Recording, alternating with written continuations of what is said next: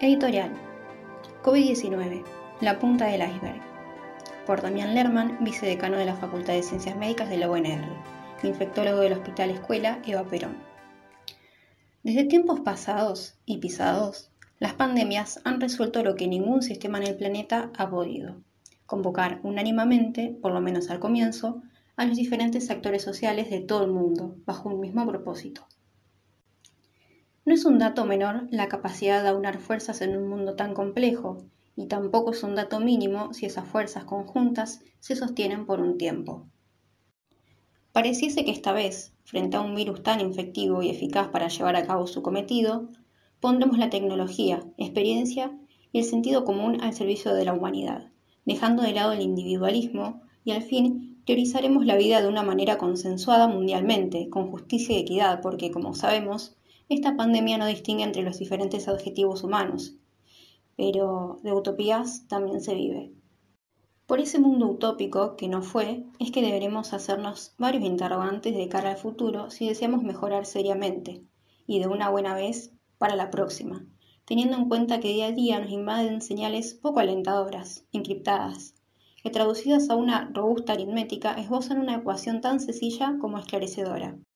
padecimiento más muertes más desinformación es igual a estigma y miedo un cociente, este último que no muestra demasiadas perspectivas en el corto plazo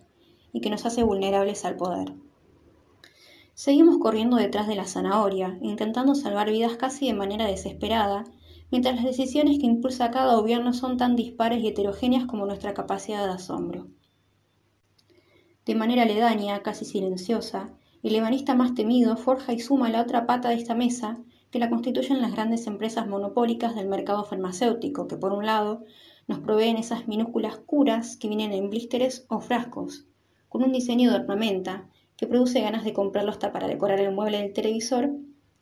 y que tiene módicos precios para el bolsillo de las naciones cada vez más empobrecidas, hacinadas y olvidadas y por otro lado aportan de manera desinteresada en el desarrollo de trabajos científicos de lectura cibernética inmediata y siempre accesible, que las propias drogas que ellos producen. Para seguir agregando complejidad a este terremoto de aciertos y desaciertos llamado pandemia, aparecemos los trabajadores de la salud asistiendo a un momento histórico en donde debemos cuidarnos para seguir sirviendo a la sociedad que ha depositado en nosotros su confianza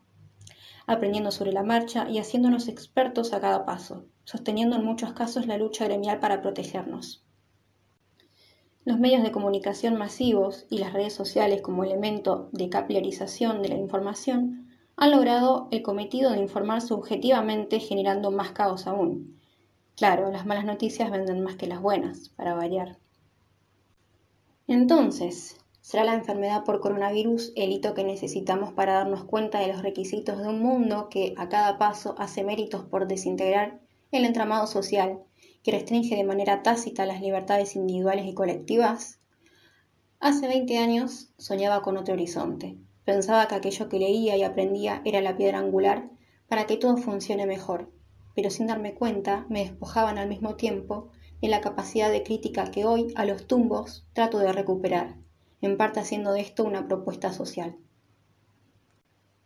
Esa misma capacidad crítica será seguramente la que nos permitirá no cometer los mismos errores y exigir en masa que queremos ser libres para decidir cómo vivir en un mundo más justo, donde lo que impere es el sentido común, porque al fin de cuentas el coronavirus es un aporte taxonómico elegido científicamente que representa una realidad actual que nos desnuda como sociedad.